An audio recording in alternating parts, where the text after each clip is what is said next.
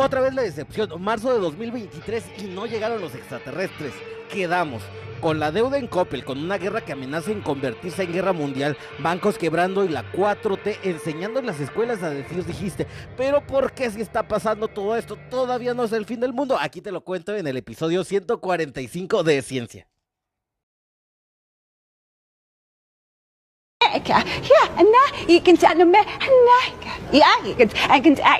Yeah, Atkins, economic, economic.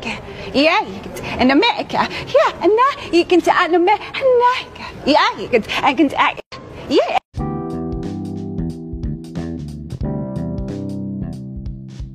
Hola, ¿qué tal amigos? ¿Cómo están? Mi nombre es Víctor y te doy la bienvenida a este, el episodio 146 de Es Ciencia. El día de hoy vamos a hablar acerca de unos temas que nos estaban causando ahí bastantita intriga y es que el jueves salió una noticia que precisamente venía de esta red social muy conocida por hacer famosa a gente que ustedes dicen que a lo mejor no debería ser famosa. Sí, estoy hablando precisamente de TikTok, la cuna que vio nacer a Kuno y a otras grandes celebridades como Jerry Moa. Y si no sabes de quién estoy hablando, pues que esperas para ir a descargar tu TikTok y actualizarse, porque si no tienes TikTok, no estás en la actualidad. Y bueno, es que, ¿qué te cuento? Pues precisamente en esta red social nació el bulo de que el día jueves iba que era el 23 de marzo, iba a haber una, así ya inminente, una invasión alienígena y que nos iba a llevar eh, la Virgencita de Guadalupe ante la presencia del Padre. Son súper mexicano con diciendo esa referencia.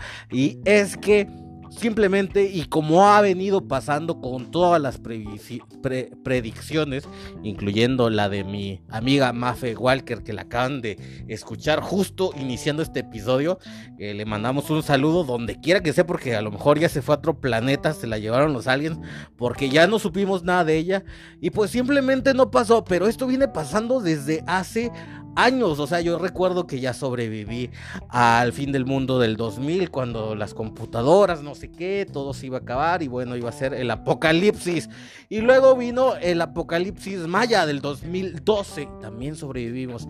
Ya es momento de que saque mi propia marca de playeras que digan sobreviví al no sé qué N fin del mundo, porque ya van muchos fines del mundo y es que esto no es reciente, o sea, desde la época antigua, de hecho, desde que se escribió el libro de la Biblia que se llama Apocalipsis, que desde ahí viene ese origen. Ha habido un montón de fin del mundo y ninguno se ha cumplido. Ahorita te voy a explicar por qué no se cumplen, por qué existe eh, cada vez más profetas que eh, predicen el fin del mundo y no sucede y es un fenómeno que va a seguir sucediendo. Vamos a hablar de muchos temas importantes como este y pues bueno, te invito a que te quedes hasta el final, a que compartas estos episodios en tus redes sociales para que cada día seamos una comunidad más grande. Les agradezco a todos mis amigos que siempre están al pendiente de estos episodios y que nunca se lo pierden porque pues aquí echamos un chisme sabroso y pues bueno, comenzamos.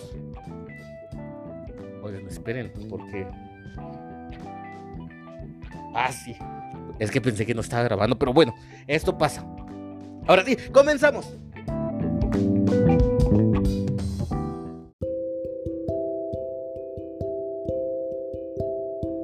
Oye, y es que a lo largo de la historia ha habido un sinfín de fines del mundo.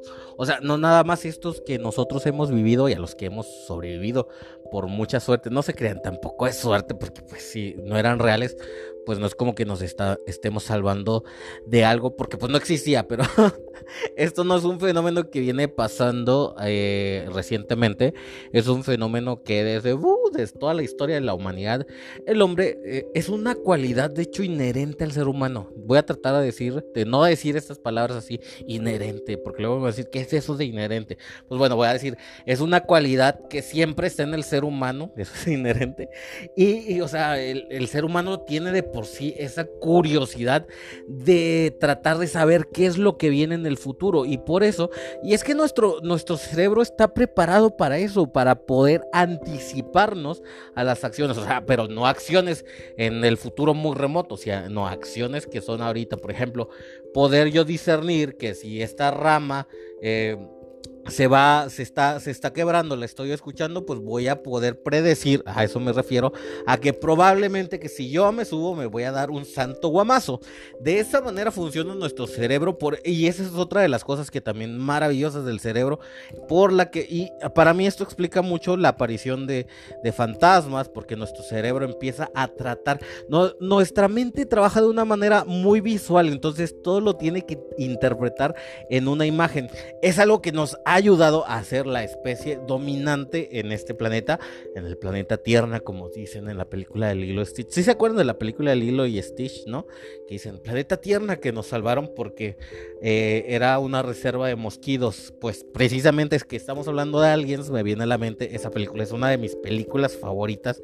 Si no la has visto, o sea, ni te la voy a recomendar, ¿cómo es que no has visto Lilo y Stitch?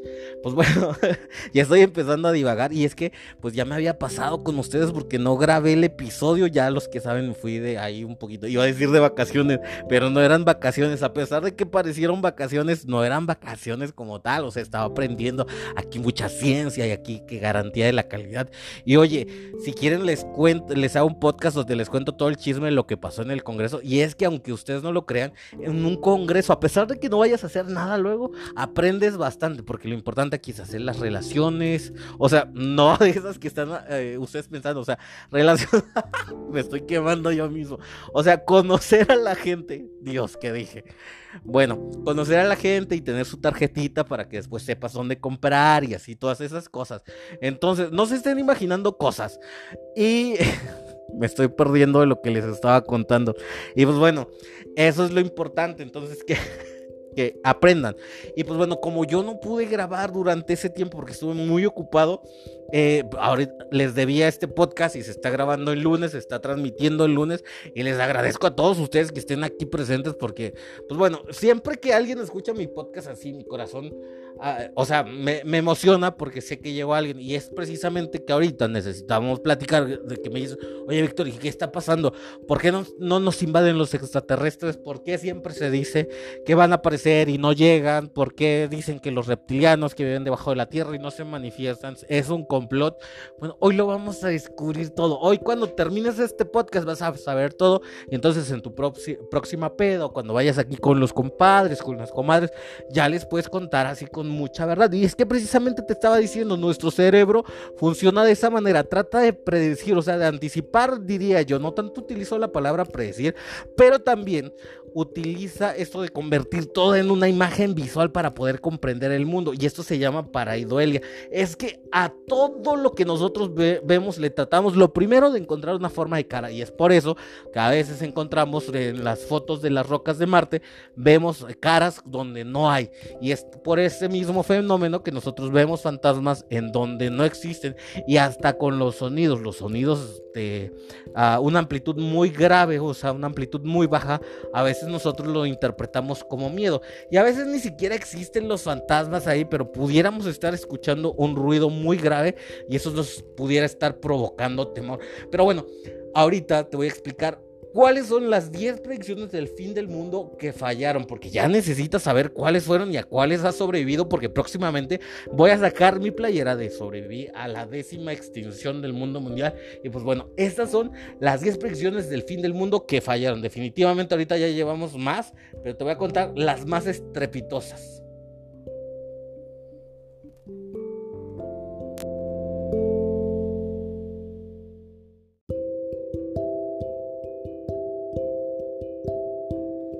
Oye, bueno, y estamos hablando acerca de las 10 predicciones del fin del mundo que estrepitosamente fallaron. Y es que sí, hay algunas que son más sonadas que otras.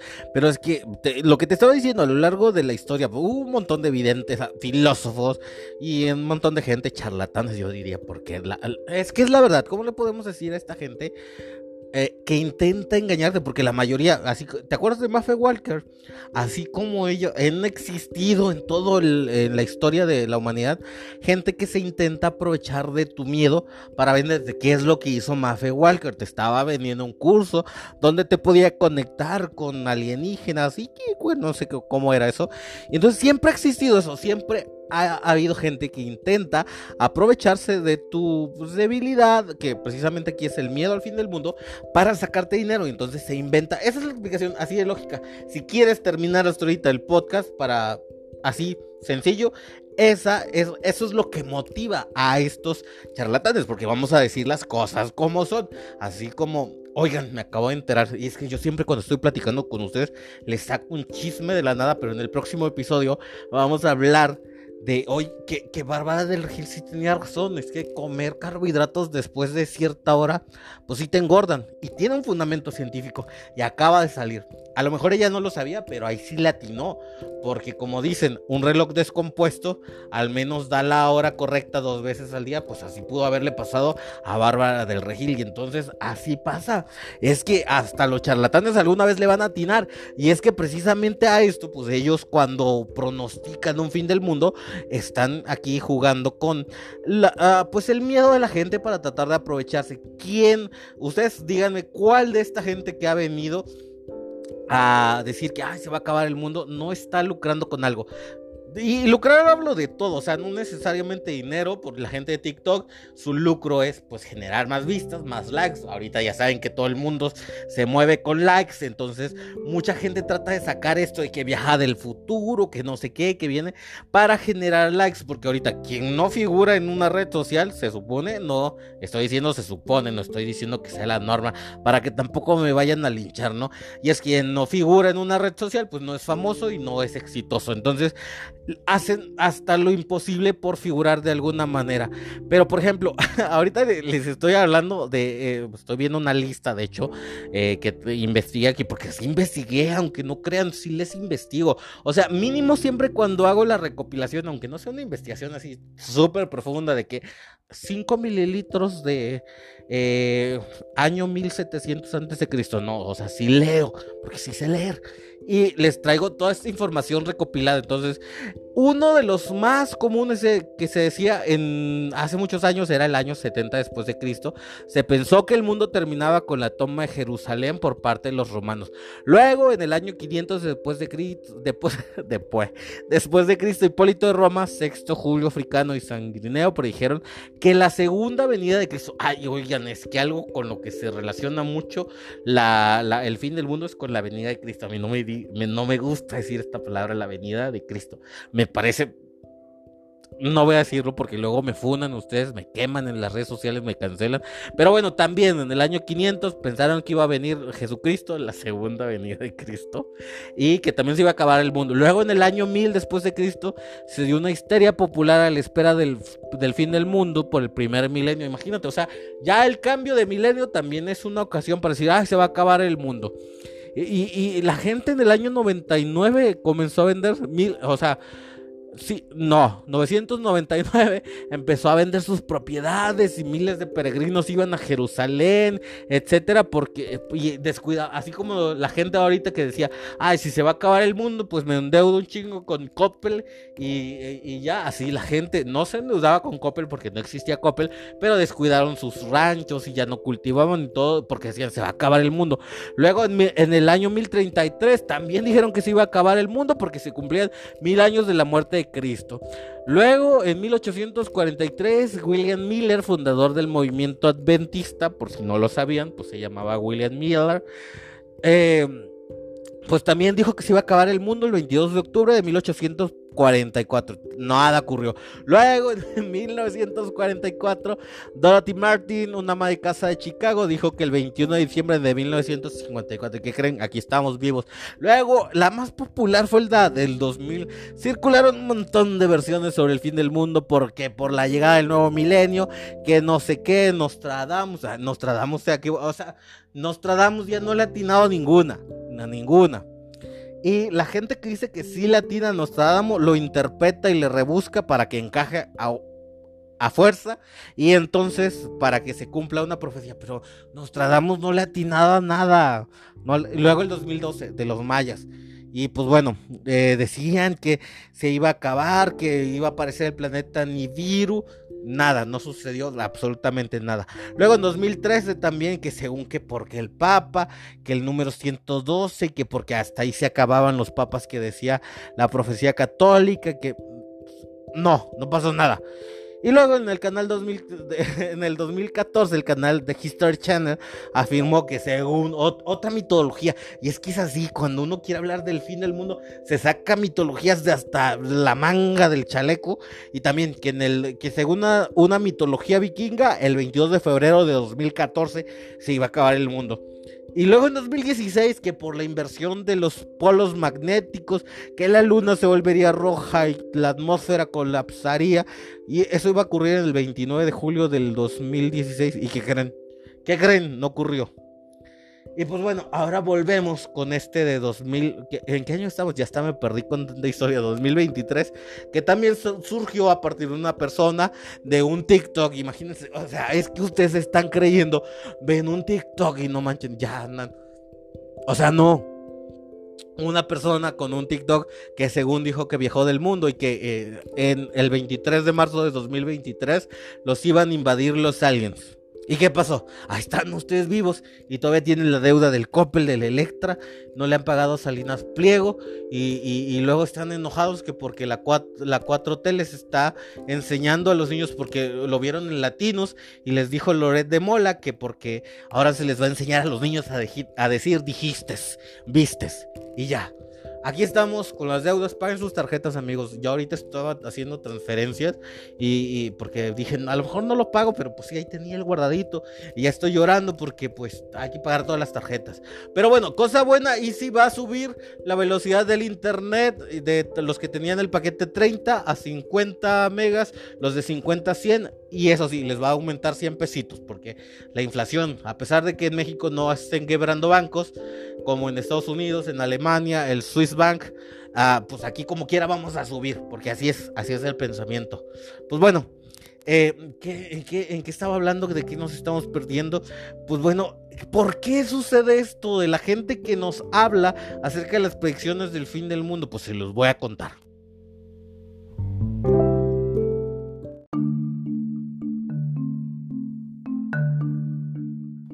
Oigan, y es que cada vez que pase cierto tiempo va a seguir existiendo gente que va a venirnos a decir que eh, se acerca el fin del mundo. Que si no es un meteorito, que si no este, unos hongos cordyceps, infinidad de cosas que se van a inventar. Y es que bueno, aquí a lo mejor yo lo pudiera justificar, porque como ya les había anticipado, ya les había dicho, ya les había comentado, soné como Adela Micha, pero X me vale, ya les... es que de esto que estábamos hablando, que el cerebro humano funciona de esa manera. Nuestra mente siempre está buscando encontrar patrones. Eso es bien importante entender porque a veces nosotros cuando hay una roca o algo así, o en las nubes, eh, el ejemplo más básico es las nubes. Eh, de repente puede parecer que estoy divagando un chingo, pero es que cuando nosotros vemos imágenes en las nubes, en las nubes no existe un perrito que está flotando ahí en las nubes. No, es tu cerebro que eh, se está imaginando que eso es un perro, que le está dando una forma, que lo está interpretando. Eso se llama para, paraidolia, paraidolia, así lo puede pronunciar. Y eso tiene que ver también como cómo evolucionamos. Y luego, si quieren, discutimos acerca de la evolución, porque hay gente ahorita, en pleno 2023, cuando ya se acabó el mundo como 20 mil veces, en plena guerra mundial, estamos creyendo que hay gente que, hay gente que cree que la Tierra es plana. Y entonces, sí, sí van a seguir existiendo gente que va a venir a decirte, así como Maffe Walker, que decía que podía comunicarte con los extraterrestres. Un montón, ustedes lo han visto en YouTube, donde quiera hay predicadores y siempre te van a decir que se va a acabar el mundo.